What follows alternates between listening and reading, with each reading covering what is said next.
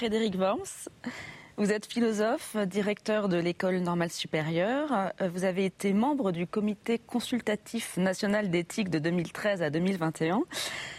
Alors la série de ces grands entretiens s'interroge sur le vivant.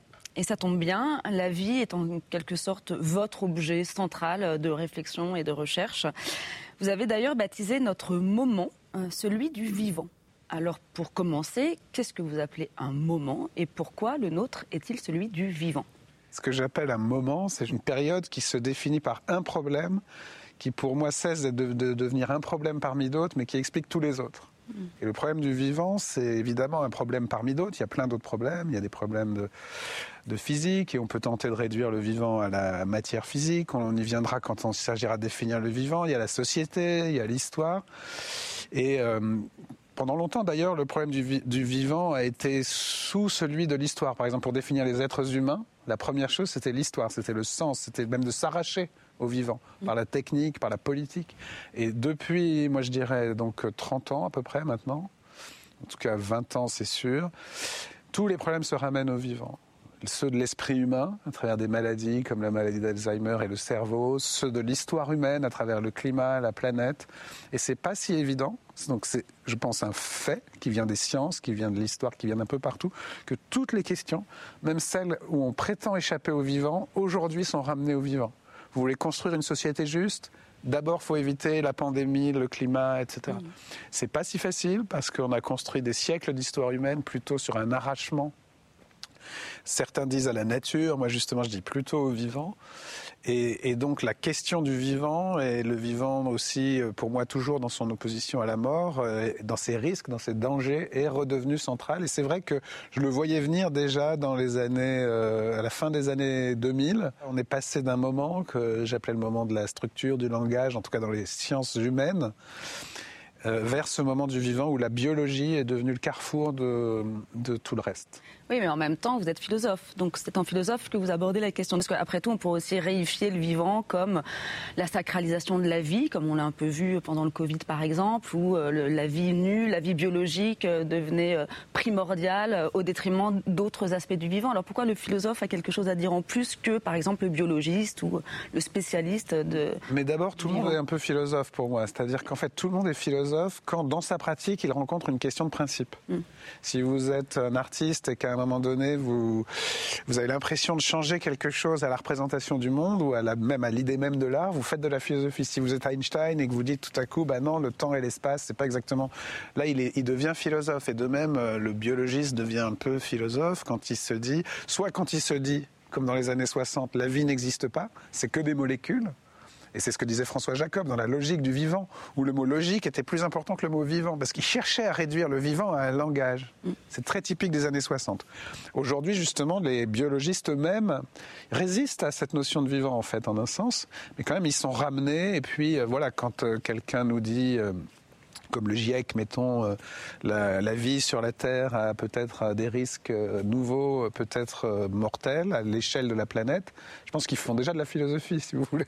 Et donc le rôle du philosophe, c'est plutôt d'essayer de, de comprendre comment on en vient à ces questions de principe et comment un problème de principe posé localement en biologie, en esthétique, en politique, est en fait le problème de l'époque, le problème de tout le monde, celui aussi où il rejoint l'existence de chacune et de chacun d'entre nous, parce qu'en fait, il se trouve que les problèmes philosophiques circulent de vie individuelle jusqu'à l'histoire collective et que les récits de maladie, les récits de vie, de, renaissance aussi, les récits du côté négatif ou du côté positif du vivant ont envahi la littérature, le cinéma, l'art euh, et même nos entretiens. Et donc voilà, c'est un signe de plus. Mais c'est vrai que j'isole pas la philosophie du reste, même si elle a une fonction spécifique, elle est partout. Cette fonction de réflexion sur les principes est partout. Après, il y a un moment donné où il faut voir ce que ça implique, que quelle telle chose soit un principe plutôt qu'une autre, et comment on le définit. Alors, comment vous définissez le vivant et euh, en quoi c'est un principe? Alors, je pense qu'on peut appeler vivant un être qui lutte euh, lutte, c'est peut-être un mot, mais c'est que je vais l'employer quand même. Un être qui lutte, je dirais, de lui-même contre sa propre destruction. Hmm. C'est-à-dire contre ce qu'on appelle la mort. Tous les êtres peuvent être détruits. Par exemple, vous prenez ce fauteuil, on peut le détruire. Est-ce qu'on le tue? C'est pas exactement le cas, Et depuis les Grecs, d'ailleurs, on dit le vivant est un être, c'est ce que disait Aristote, un, être qui a en lui-même le principe de son mouvement. Euh, la, chaise, pour bouger, elle a besoin que je la pousse. En principe, un vivant, pour bouger, il a en lui-même le principe de son mouvement. Et quand il est mort, d'ailleurs, il bouge plus. Hein, on dit, il bouge encore, il n'est pas mort. Hein. C'est un des critères. Et le problème, c'est que les Grecs et d'autres, du coup, ont isolé ce principe. Pour Aristote, il y avait dans le corps un principe qui faisait que ça bougeait, et c'était l'âme. Et moi, je pense que le vivant a en effet un être qui lutte de lui-même contre la mort. Ça suppose deux choses. Ça suppose que moi, je définis le vivant par ce à quoi il s'oppose, pas seulement par ce qu'il fait, parce qu'il crée. Peut-être c'est créatif, le vivant, je le pense, mais c'est d'abord résistance au négatif. Et surtout, je, je ne sais pas ce qui en lui cause cette action. On va trop loin si on cherche à définir la vie. Ce que je vois, c'est des êtres qui, en effet, luttent contre leur destruction, des individus, et puis peut-être euh, le vivant dans son ensemble sur la planète, mais comme un grand individu. C'est-à-dire, quand je parle de la vie, moi, je ne mets pas de majuscule comme s'il y avait un grand principe vital, mais c'est la vie concrète sur la Terre qui, aujourd'hui, d'ailleurs, est, est menacée. Et ce pourquoi cette définition du vivant couvre tous les aspects, parce qu'il y a, il y a des vivants qui ont plus de causes de mort que d'autres. Ils sont mm. complexes. Par exemple, un vivant humain, il peut mourir de plein de façons. On peut mourir nous autres humains, c'est un triste privilège qui est aussi la condition de grande joie, mais on peut mourir de chagrin, on peut mourir d'injustice, on peut mourir de solitude, on peut mourir de... et pas seulement directement de faim ou de soif. Donc définir ce qui est, ce qui est vital est compliqué, mais c'est toujours parce qu'il est mortel. Et je pense qu'aujourd'hui, ça recouvre tout l'espace de nos vies, tout l'espace de la planète, et c'est pour ça que le vivant euh, est au cœur du moment présent. Et il porte en lui sa propre euh, négativité. Alors en plus. C'est-à-dire qu'il ne s'oppose pas à quelque chose d'extérieur à lui. Il est. Euh, enfin, la vie, vous avez dit, la vie s'oppose à la mort, mais c'est pas comme si la mort était extérieure. Exactement, l'ennemi est aussi à l'intérieur. Il est d'abord à l'extérieur quand même. Hein. Hmm. Je pense quand même que les, ce qu'on appelle les besoins vitaux, c'est d'abord des besoins pour lesquels on a besoin d'un secours extérieur. Et tous les vivants ne sont pas égaux là-dessus. Euh, le vivant humain, au début de la vie, est totalement dépendant de l'environnement. Donc, euh, un bébé ne peut pas se nourrir tout seul. Euh, et, le reste. Mais c'est vrai que l'ennemi est aussi à l'intérieur de deux façons très différentes, en fait. Il y a d'abord le vieillissement.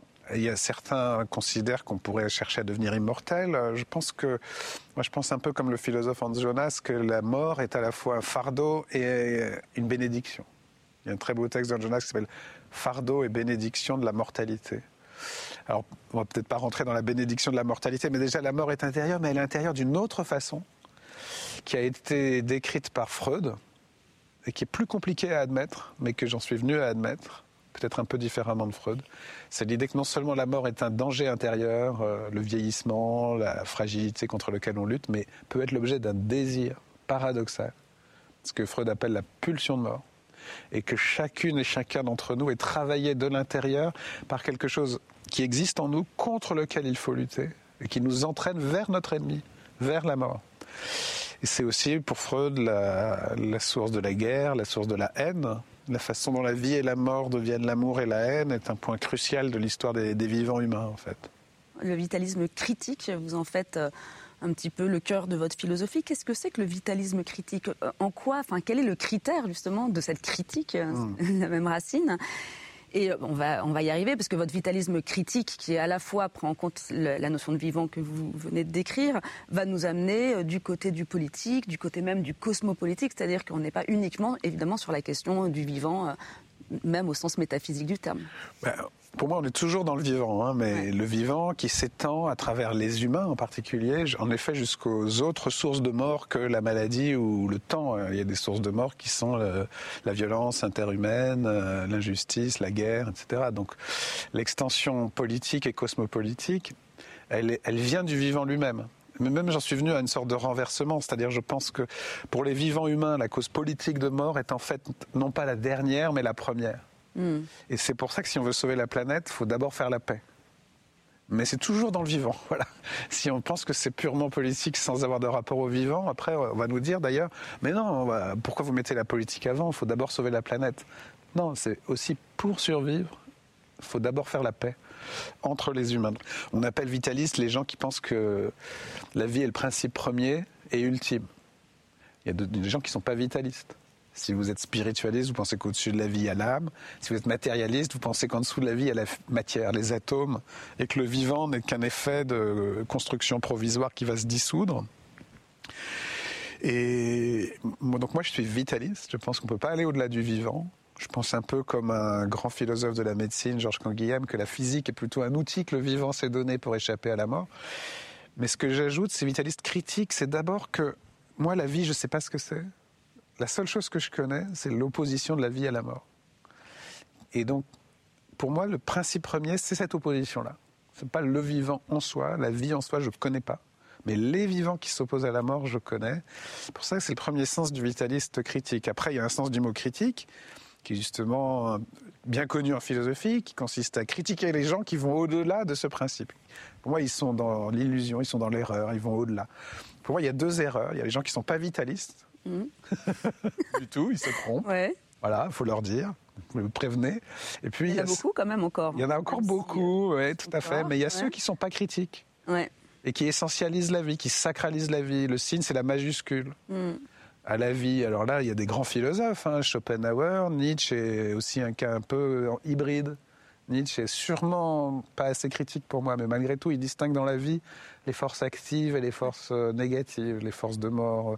Même s'il dit qu'il est par-delà le bien et le mal, c'est pas entièrement vrai. Mais c'est un signe d'absence de, critique pour moi. Mais, bon. Puis il y a, des, il y a beaucoup de, gens qui sont critiques, euh, voilà, sans être vitalistes, qui pensent par exemple que la vie est une construction politique, ce qui n'est pas vrai. Judith Butler, par exemple, elle, défend, elle est plus vitaliste qu'elle ne le dit. Elle dit la vie est précaire, mais à, cause du politique. Mais quel est le critère de l'injustice? C'est toujours la mort ou le deuil. Donc en fait, elle est vitaliste critique pour moi. Mais... Mm. Donc vitaliste, il y a des gens qui ne sont pas vitalistes et il y a des gens qui ne sont pas critiques. Et il faut tenir les deux en même temps parce qu'on on sacralise très vite la vie. Or, le vitaliste critique, c'est toujours compliqué parce qu'il y a plusieurs dangers de mort. Et il y a plusieurs, et il y a des contradictions entre les dangers, comme il y a en morale des contradictions entre les devoirs. Mm. Et par exemple, des questions comme la peine de mort, comme l'avortement, comme la fin de vie, sont au cœur du vitalisme critique et d'une manière complexe. Comment un vitaliste critique peut, par exemple, justifier les lois sur euh, l'avortement? Moi, je, on va peut-être rentrer là-dedans ou pas, ah mais comment, c'est très important de le comprendre, mm. contre ceux qui vont sacraliser la vie mais moi je reste contre la mort et pourtant je pense qu'il y a des, des, des, cas où les contradictions humaines, de façon douloureuse, nous obligent à admettre certaines formes de mort, même si la boussole doit rester le refus de la mort. Il y a des cas en fin de vie, pour moi, très limites, où il faut autoriser même ce qu'on appelle désormais l'aide active à mourir. Il y a des cas de guerre juste, ils sont limités, mmh. mais c'est quand on est attaqué on a le droit de se défendre. Donc, chez les humains, le fait de défendre la vie contre la mort mène à des contradictions. Mais alors, est-ce que c'est le critère que vous avez identifié comme euh, l'invivable euh, oui, mais même ce critère-là. On se retient justement avec Judith Butler, puisque vous en parliez, cet invivable qui serait le, moment critique euh, au nom duquel il faut soit œuvrer politiquement pour rendre la vie plus vivable, soit. alors, soit je ne sais pas quoi d'ailleurs, mais. Alors, mais c'est un critère compliqué quand même, parce que c'est un critère, tout le monde peut dire bah ça c'est invivable. Voilà. Alors il y a, deux choses. Il y a, d'abord le fait que la boussole, ça reste même pas l'invivable. D'abord c'est la mort. Ouais. Mais même la lutte contre la mort est un critère, à mon avis, très radical qu'il faut jamais lâcher, mm-hmm. mais qui peut mener à des contradictions. Vous allez avoir des contradictions. Est-ce la mort de l'un, la mort de l'autre? Parfois, on est amené à des choix tragiques. Bon. Donc c'est tragique, hein, le vitalisme critique. Oui, bien sûr, euh, c'est tragique et en même temps, c'est aussi, euh, ça décrit aussi euh, évidemment une forme de joie dans l'opposition à la mort. il y a des choses qui nous permettent d'aller vers des choses très positives et même, je le pense, qu'on le ressent. Pour moi, la vitaliste critique est joyeux. Il est critique et joyeux, mais jamais naïf, et toujours dans le tragique. Mais si je reviens à l'invivable, juste un instant, mm. pour moi, l'invivable, c'est très précis. C'est c'est ce qui est, c'est ce qui est mortel, mais peut-être pas physiquement, mais subjectivement. C'est-à-dire, on peut continuer à vivre, mais il y a quelque chose d'invivable, et c'est la destruction donc de la subjectivité. Parce qu'il se trouve que pour vous et moi, pour des vivants humains, et peut-être pour beaucoup d'autres, vivre, c'est aussi vivre sa vie, c'est être un sujet. Et en fait, votre corps peut continuer à fonctionner et votre subjectivité être détruite. Et donc l'invivable, c'est ce qu'on ne peut plus expérimenter. À la limite, c'est ce que Simone Veil, la philosophe, appelle le malheur. Le malheur, c'est pas un état de l'âme, dit-elle, c'est la destruction de l'âme. Et vous pouvez être encore là. Hein. Je ne vis pas ma propre vie. Euh, c'est une vie qui, se passe sans moi. Quoi. Donc il y a des critères très précis où la subjectivité est détruite, en fait.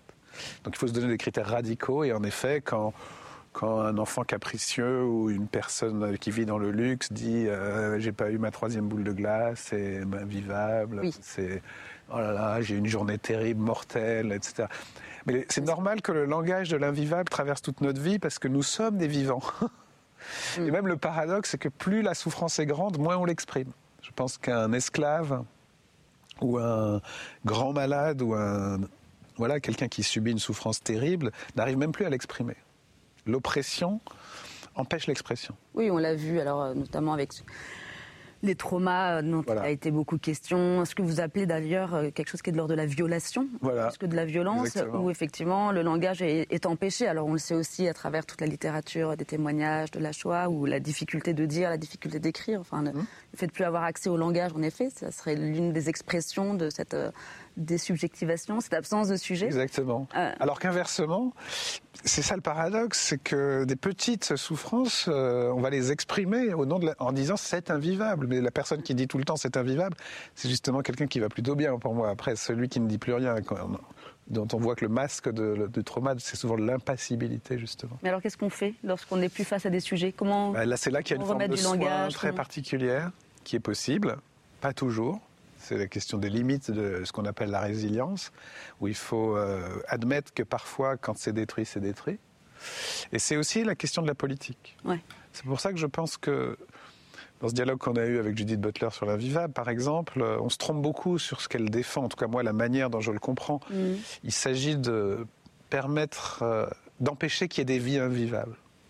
Donc les revendications politiques sur la vie, pour moi, sont toujours du côté du minimum. Il faut du minimum vital, mais il faut aussi un minimum de subjectivité. Il faut que les sociétés s'organisent pour que toutes les vies soient vivables. Il ne s'agit pas de changer le monde, la nature ou je sais pas quoi pour dire euh, on va reconnaître toutes les vies, euh, changer la nature humaine, pas du tout. Il faut juste que, en effet, euh, les, vies soient minimalement vivables. Et ça, ça implique même... moi, je définis maintenant ce que j'appelle la vitale démocratie, dans le prolongement de la social-démocratie pour dire faut nous donner les conditions de tout ce qui est nécessaire pour vivre pour nous. Un minimum d'air respirable, un minimum de, vie subjective, aussi un minimum de, de société, un minimum de justice, un minimum de reconnaissance, un minimum de travail, un minimum de santé, d'éducation. Ces minima qui sont en fait possibles par des outils politiques eux aussi minimaux, pas par une pas par un État mondial, mais par des minima vitaux. Est-ce que c'est aussi ce qu'on appellerait le care? Alors, le care, c'est le mot anglais pour dire soin, mais mm. qu'on ne traduit plus dans philosophie en France parce que justement, les défenseurs du care trouvent que le mot soin est trop du côté de la vie, trouvent trop du côté de la médecine. Mm. Et eux, ils disent care pour dire care, c'est d'abord une fonction morale, faire attention à, et sociale aussi, take care off, mhm. même si euh, moi je pense qu'en anglais le mot care est aussi vital. Hein. Si vous êtes dans un hôpital dans un pays anglo-saxon ou anglophone, vous aurez les intensive care, qui est comme nous, soins intensifs. Donc le care c'est une notion intéressante parce qu'elle mêle tous les degrés du soin, corporel, psychique, politique. La petite controverse entre les uns et les autres, ou les uns et les unes, hein, parce que c'est mhm. aussi entre masculin et féminin le care, c'est euh, de savoir s'il y a du vivant partout. Et moi, je défends qu'il y a du vivant partout. Même le soin politique est toujours vital. Donc, euh, c'est une controverse qui n'est pas secondaire, qui est assez importante. Mais oui, le care, c'est reconnaître qu'on est dépendant du soin que les autres prennent de nous, organiquement, quand vous étiez bébé, quand on est malade, psychiquement, là on en a toujours besoin, et socialement on en a toujours besoin aussi. Le vital, c'est aussi euh, la, relation, en réalité. Il n'y a, pas de, a pas de vivant euh, sans, autrui ou, euh, ou, sans lien. Tous les vivants sont relationnels, mm. mais à des degrés divers. Les grands mammifères, les oiseaux et les humains ont ce qu'on appelle l'attachement comme besoin vital. Et l'attachement, c'est pas juste le besoin d'être aidé par des autres, ce qu'ont tous les, en fait, presque tous les vivants, c'est-à-dire une relation au milieu. Bon, les amibes, euh, elles se débrouillent toutes seules en quelque sorte. Hein. Les abeilles, etc., on ne sait pas trop, mais certains savent sûrement, mais ce qu'on sait, c'est que pour certains vivants, dont les humains, on a besoin d'être aidé au sens d'être aimé, c'est-à-dire d'être aidé par quelqu'un de singulier qui s'adresse à vous singulièrement. Il ne faut pas seulement qu'on me donne à manger, il faut qu'on me donne à manger, en s'adressant à moi. Et sinon, je meurs. Le nourrisson meurt. D'abord, sa subjectivité peut ne pas naître, et puis il peut ensuite, la pathologie peut aller jusqu'au suicide et à la mort même à se laisser dépérir. Il y a des expériences avec des, nourrissons plutôt de singes hein, qui sont terribles. On, les fait choisir entre la mère ou la figure d'attachement et la nourriture, et ils choisissent la mère, quitte à se laisser. Donc il y a la, relation est un besoin vital. Ce qui est important, c'est pas de faire de la relation un supplément d'âme, comme s'il y avait la vie puis en plus l'amour. Non, l'amour est vital. L'amour initial est vital. L'amour dans la sexualité se rejoue comme vital, c'est-à-dire c'est un degré de relation où vous remettez tout en jeu, depuis ce qu'il y a plus intime dans le corps, qui est la sexualité, jusqu'à votre histoire. Et c'est pour ça que l'amour est si important pour nous. L'amitié est quelque chose de très important, mais qui ne va pas jusqu'à la dimension existentielle de l'amour. On a l'impression de tout remettre en jeu, et c'est vrai. Et puis après, il y a les créations de. C'est pour ça que le vitalisme critique est joyeux. C'est parce que le vivant euh, est toujours une résistance active à la mort. Et plus il y a de causes de mort, plus il doit inventer de ressources face à la mort. Donc, euh, en fait, qu'est-ce qui a été inventé en premier? Est-ce que c'est la dépendance vis-à-vis d'autrui ou est-ce que c'est l'amour? Je ne sais pas. Mais en tout cas, les deux sont contemporains. il y a une petite tendance dans certaines pensées du vivant, mais pas, la vôtre, qui serait euh, justement de faire de l'homme un chaînon manquant euh, d'un vaste ensemble où effectivement la relation prime sur euh, les individus, etc. Mais où finalement c'est l'homme aussi qui, qui est euh, un peu mis de côté. Et vous, malgré. C'est-à-dire euh, bah, C'est-à-dire que dans une sorte de, de deep écologie, euh, où il y a quand même cette idée que ben, les hommes, non seulement ils ont détruit la planète, mais en plus ils continuent de le faire, etc. Et finalement, c'est eux qui perturbent le vivant. Vous, vous tenez quand même un humanisme vitaliste. Alors, comment vous arrivez quand même à tenir les deux? Alors d'abord, je dis les humains, hein, mais vous avez le droit de dire peut-être dire l'homme, mais parce que vous êtes du côté féminin des humains. je prends la responsabilité. non, non, non, mais c'est important quand même. Mais mm. euh, effectivement, donc moi je défends l'idée d'une singularité des humains parmi les vivants. Et donc, en un certain sens, un humanisme est ce que j'appelle un humanisme vital. C'est-à-dire, nous sommes intégralement des vivants et tout ce qui fait l'humain est mortel, donc vivant. Mm. Mais donc nous n'échappons pas, même nous aggravons notre condition de vivant. Nous sommes les vivants les plus, sans doute les plus complexes, mais d'abord au sens des dangers, et aussi des dangers que nous faisons peser sur les autres vivants. Donc cette singularité des vivants humains vient avec une responsabilité des vivants humains. Et c'est vrai que oui, je défends cette singularité. Et par exemple aussi, je pense, c'est pour ça que je disais tout à l'heure, on ne pourra pas sauver les autres vivants sinon par la politique humaine. Il faut quand même s'intéresser aux autres vivants, c'est-à-dire c'est fondamental. Quand on considère qu'on est des vivants, on doit préserver le vivant comme on doit préserver notre vie, mais aussi pour lui-même. Donc il faut concilier ces deux points et c'est très simple. Par exemple, si vous voulez sauver les, les environnements vivants, les autres espèces vivantes. Vous devez passer par la politique. Il faut se représenter humainement les relations entre les vivants, faire une sorte de politique du vivant, c'est au cœur de la société d'aujourd'hui. Mais je dis bien une politique humaine du vivant, avec des principes qui sont d'abord sur les violences interhumaines. Et on ne sauvera pas, encore une fois, on ne sauvera pas la planète sans d'abord répondre à ce qui se passe, au sentiment d'injustice entre les humains et à la guerre. Et comment peut-on expliquer, du point de vue du vitalisme critique, euh, que finalement la destructivité euh, ait tendance à l'emporter, euh, que l'être humain soit capable d'autodestruction à ce point? Je pense qu'on peut définir le moment présent par une prise de conscience de cette destructivité et de son échelle, en fait. Une échelle qui, dont on a pris conscience d'abord psychiquement, humainement, à travers les guerres, les les fratricides, les génocides aussi, les, guerres intérieures entre les humains. On n'a pas assez parlé de cette violence intérieure que j'appelle en effet violation. Aujourd'hui, on prend conscience aussi des effets destructeurs de la technique humaine sur l'environnement. Donc on est dominé par cette prise de conscience de la destructivité, ce qui fait qu'on est reconduit au vivant pour moi, puisque c'est la, la destructivité, c'est le signe qu'on est mortel, donc qu'on est vivant. Mais en prendre conscience, c'est y résister. Et donc, y résister, c'est aussi inventer. Les humains, face à la maladie, ont inventé la médecine. Face à l'injustice, ont peu à peu inventé le droit et la démocratie. Face aux risques d'aujourd'hui, ont l'obligation d'inventer des choses. Donc, moi, je pense que c'est pour ça que je ne suis pas spécialement déprimé, parce que mm. je pense qu'on n'a plus temps, le choix d'être déprimé. Les choses sont plus graves que la dépression, mm. donc moins graves que la dépression. On est obligé d'agir. Moi, je m'engage dans des institutions. J'ai des responsabilités dans chacun là où il est dans des institutions où des philosophes peuvent avoir des responsabilités, tant bien que mal, des profs en tout cas. Et, je pense que c'est extrêmement important de comprendre que oui, les dangers sont réels, intérieurs à chacun, à l'humanité, etc. Mais que oui, du coup, euh, se révèlent aussi les, capacités de résistance. Et l'homme ne va jamais sans l'autre. Hmm. C'est pour ça qu'on échappe à la dépression en disant euh, bah, il y a pire et il y a mieux. On n'est jamais neutre, on n'est jamais dans la vanité.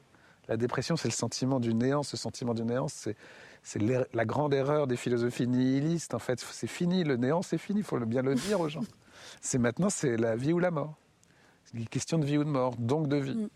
Et donc, c'est beaucoup plus concret que, le néant. On n'a plus le loisir de, d'écrire. Euh, alors, je dis pas de l'être et le néant de Sartre, qui est pour moi un livre vitaliste, mais c'est un autre sujet. Mais on n'a plus le loisir, en tout cas, de, de critiquer le vivant et donc, il faut, il faut, il faut agir pour donner à chacun les ressources de résister. Donc, le tragique, mais la joie. Oui, parce que l'un ne va jamais sans l'autre. Hein. Regardez les vrais auteurs tragiques. Il y a toujours aussi euh, une expérience de la joie. Et c'est pas seulement qu'en allant au théâtre, vous avez la catharsis, vous vous mettez dans la mm. peau du tragique et du coup vous ressortez joyeux. C'est dans Antigone, dans Hamlet. Quand il doit sacrifier l'amour, il sait que l'amour est important. Merci beaucoup, Frédéric Worms. Merci à vous, Marine Pinjot.